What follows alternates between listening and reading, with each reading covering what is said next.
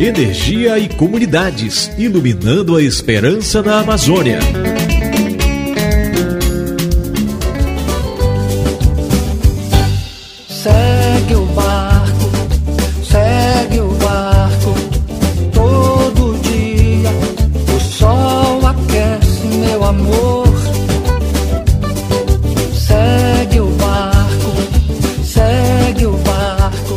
Você, amigo e amigo ouvinte, a nossa embarcação de energia e comunidade já está preparada para mais uma viagem. Vamos? Então convido os amigos, os vizinhos e vamos embarcar.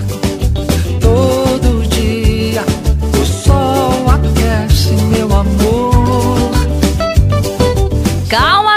Joelma, não esqueça de mim. Não esqueço não, Daniela. Sobe logo que a viagem hoje vai ser pra lá de boa. Mas pra que mesmo tanta bagagem, hein? Mulher, aqui tem muita informação, tem depoimentos e uma entrevista com a turma do Instituto de Energia e Meio Ambiente, o IEMA. Mas chega de papo, ligue o motor, sobe o som e vamos viajar. Eu vou gingando, eu vou gingando, meu batelão de todo azul. Vou visitar a minha terra, abraçar a minha gente, dedicar meu canto. Subindo o rio vou gingando, eu vou gingando, meu batelão de todo azul. Nesse gingado vamos subindo o rio, encontrando pessoas, ouvindo história e partilhando conhecimento. E no percurso encontramos várias pessoas que aproveitaram para nos energizar com suas experiências. Energizando o conhecimento. Meu nome é Gessivane Menezes, eu moro aqui na Escola Indígena São Pedro, do rio Andirá, área indígena, Andirá Amaral, Sussateremaué. Aqui onde eu moro, nós temos a energia que vem da Amazonas Energia, né, de Parintins. E também nós temos painel solar aqui, né, que a gente utiliza aqui na rádio, mas a gente pensa em colocar futuramente, assim, colocar em toda a escola aqui onde eu trabalho, porque é muito melhor, né, assim, do que essa luz para tudo que chega aqui, que vai embora às vezes e, e deixa as coisas da gente se estragar, muitas vezes. A comida, assim, e agora o painel solar não, é muito melhor a gente, nós indígenas, a gente pensa, e eu acho que em todas as aldeias pensa em colocar nas comunidades, cada comunidade, cada aldeia pensa em colocar esses, esses painéis, né, assim, na comunidade, né, assim mantém. Meu nome é Juarez Salmunduruku, sou cacique da aldeia Sauremãibã. Eu estou muito feliz de, de estar é, passando esse áudio, né? Falando um pouco da nossa iniciativa, né, da energia solar. E eu acho que todo mundo tivesse energia solar em, em, cada comunidade, né, seria muito bom. É um gasto menos. Então isso foi uma iniciativa da comunidade, né, que tanto a gente gastava em óleo diesel, né, e também quando o motor quebra tem que consertar. Nem todo dia a comunidade tem dinheiro para fazer isso, né, para fazer manutenção do motor. E a energia solar é um gasto menos, porque a pessoa quando instala ela só faz uma vez, né? Assim a gente fez na nossa aldeia, né? E isso foi um exemplo para as outras comunidades também, as outras aldeias também que precisa, né? Para nós foi muito bom a chegada dessa energia solar e também isso demonstra também para o governo, né? E não é só a água que gera energia, o sol também gera energia.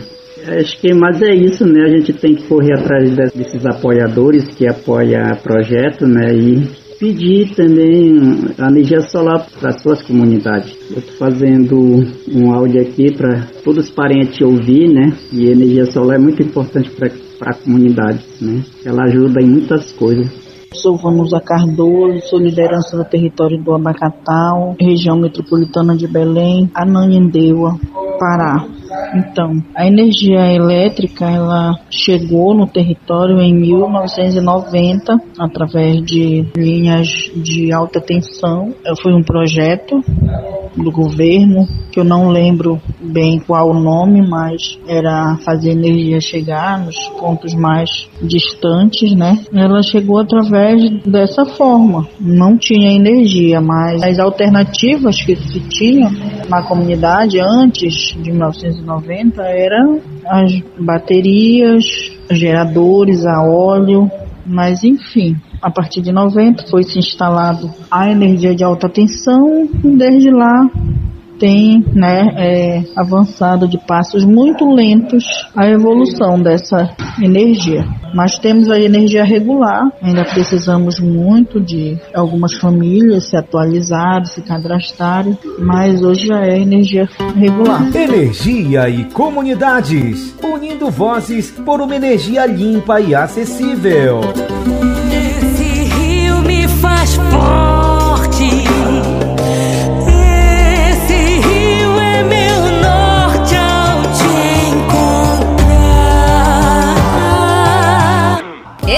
Nos faz forte e nos leva a conhecer boas experiências. A Jéssica Santos conversou com Vinícius Oliveira, do Instituto de Energia e Meio Ambiente, o IEMA, sobre as soluções e boas práticas de acesso à energia. Confira aí! Entrevista.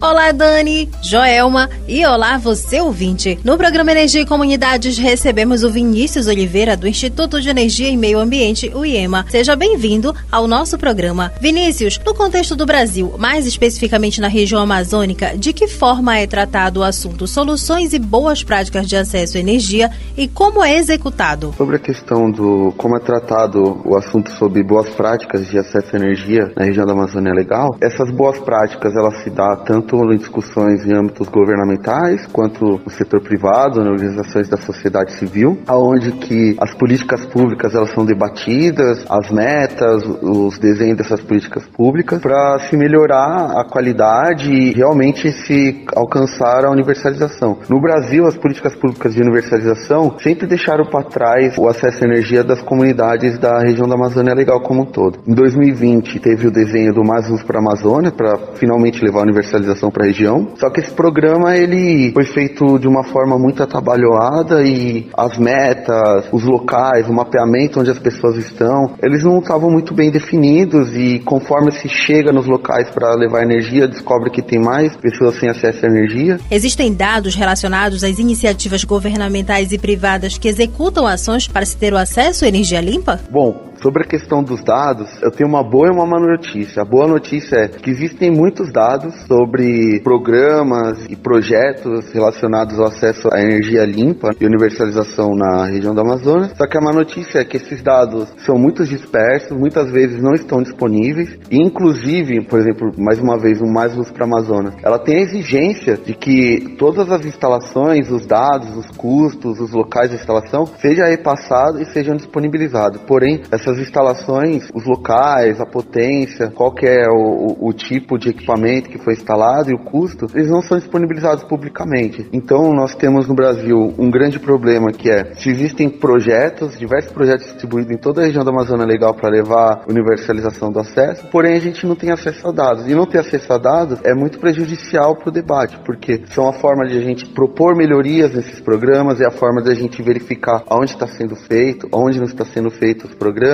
e, no fundo, pressionar né, as instituições para que as metas sejam alcançadas, né? Para a gente finalizar, soluções e boas práticas de acesso à energia deve ser um dos assuntos abordados no segundo encontro Energia e Comunidade. Poderias compartilhar uma prévia dessa participação? Dado esses gargalos apresentados nessas duas perguntas, vai ter painéis que a gente vai discutir soluções e boas práticas de acesso à energia elétrica, né, na região da Amazônia Legal. E dessas soluções, diversas organizações da sociedade civil, como WWF, ISA, o IEMA, PFA, eles vão discutir e trazer é, as suas perspectivas, trazer os seus projetos, porque são todas organizações da sociedade civil que vem trabalhado ao longo dos últimos anos no desenvolvimento e no acesso à energia elétrica para as comunidades isoladas e remotas da região da Amazônia. Há também a questão de outras instituições que vão levar soluções de, de barcos elétricos, soluções de projetos de eletrificação em comunidades indígenas, em comunidades quilombolas, ribeirinhas na, na região da Amazonas, trazendo como que foi essa implantação, qual que foram as dificuldades, qual que são os resultados dessas implantações. Vinícius Oliveira, muito obrigada pelos esclarecimentos. Dani, Joelma, é com vocês. São Luís, macro projeto de geração de energia que ameaça nossos rios. Tão gigantesca bacia de água cheia de fartura, riqueza e fertilidade, aniquilando a floresta pela mão da austeridade, aniquilando a floresta pela mão da austeridade. Não bastasse. Mas não basta apenas ter boas práticas. Necessário se faz que a sociedade também participe das decisões. E para entender melhor, vamos acompanhar a participação de Liege Costa. Reportagem. Ainda que o modelo tradicional apoiado em grandes plantas geradoras tenha cumprido seu papel, não há mais como negar que as evidências apontam para a necessidade de formas alternativas de produção de energia serem implementadas, principalmente que envolvam a região amazônica. Mas antes de tomar qualquer decisão, é preciso ter a participação ativa da sociedade nesses debates referentes a tais questões. Em Roraima, a comunidade Raposa Serra do Sol tem vivenciado exemplo claro da falta de consulta à sociedade civil para a implantação de uma hidrelétrica na região. Na localidade, a energia está chegando via emenda parlamentar sem consulta às comunidades. Diante disso, o Conselho Indígena de Roraima, UCI, vem atuando em conjunto com lideranças indígenas para discutir essa temática, como explica Edinho Batista, coordenador geral do CIR. Essa temática tem sido um debate onde o CI consegue reunir para mais de 2 mil lideranças indígenas numa Assembleia Geral dos Povos Indígenas e tem se discutido essa temática, no qual é muito importante essa participação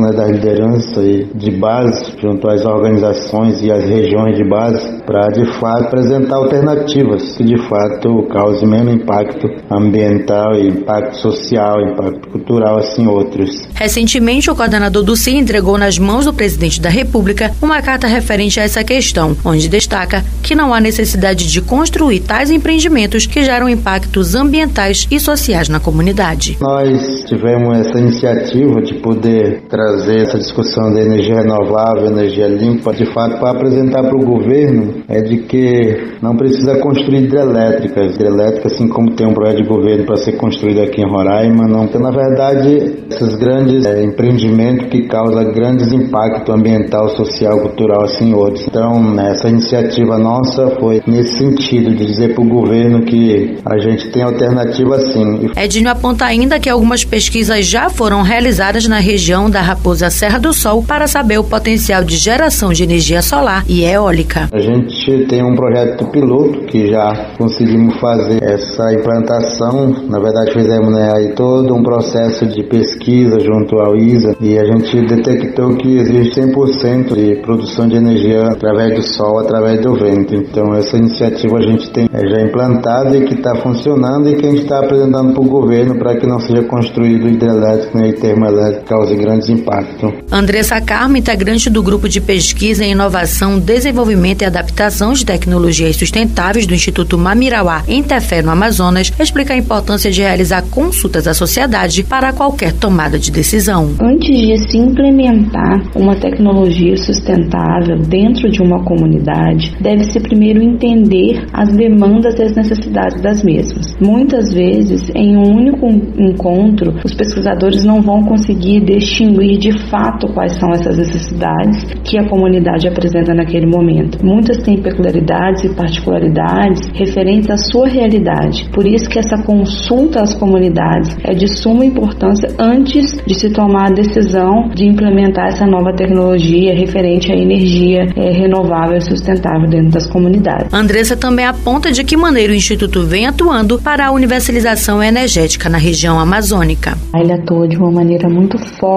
dentro desse processo de universalização energética na região amazônica, em especial dentro da reserva Mamirauá e Amanã. A grande maioria das comunidades utilizam a energia oriunda de geradores movidos a diesel. Com a instalação das placas solares dentro dessas comunidades, ocorre uma melhora na qualidade de vida de todos os moradores, tanto no âmbito ambiental quanto no âmbito econômico. A energia solar permite que as comunidades realizem suas tarefas diárias de uma maneira muito mais eficiente, como por exemplo o bombeamento de água e a manutenção de pequenas agriculturas. A participação de todos os membros da comunidade é importante, não só para a manutenção do programa de instalação das placas solares, mas também para o, sucesso desse projeto. E é com essas orientações que podemos perceber alguns passos para que a participação ativa da sociedade na tomada de decisões referentes a energias seja mais frequente. Liege Costa para o Energia e Comunidades. A energia sustentável é uma alternativa econômica, prática e segura para uma energia limpa.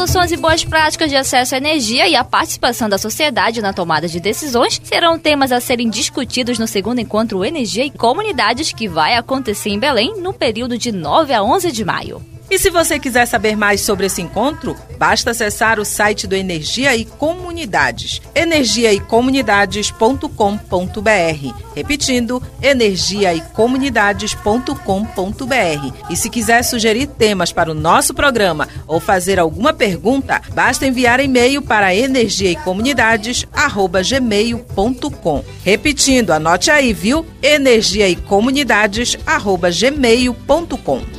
A nossa viagem de hoje está chegando ao final, mas não esqueça que todos os meses temos um encontro marcado com você aqui, ó, no Energia e Comunidades. Ser do norte é ter parte com a floresta. Ser dos deuses da mata seguidor. Compreender que o calor é bom pra festa. E dançar na batida do tambor, do tambor, do tambor. Energia e comunidades, iluminando a esperança na Amazônia.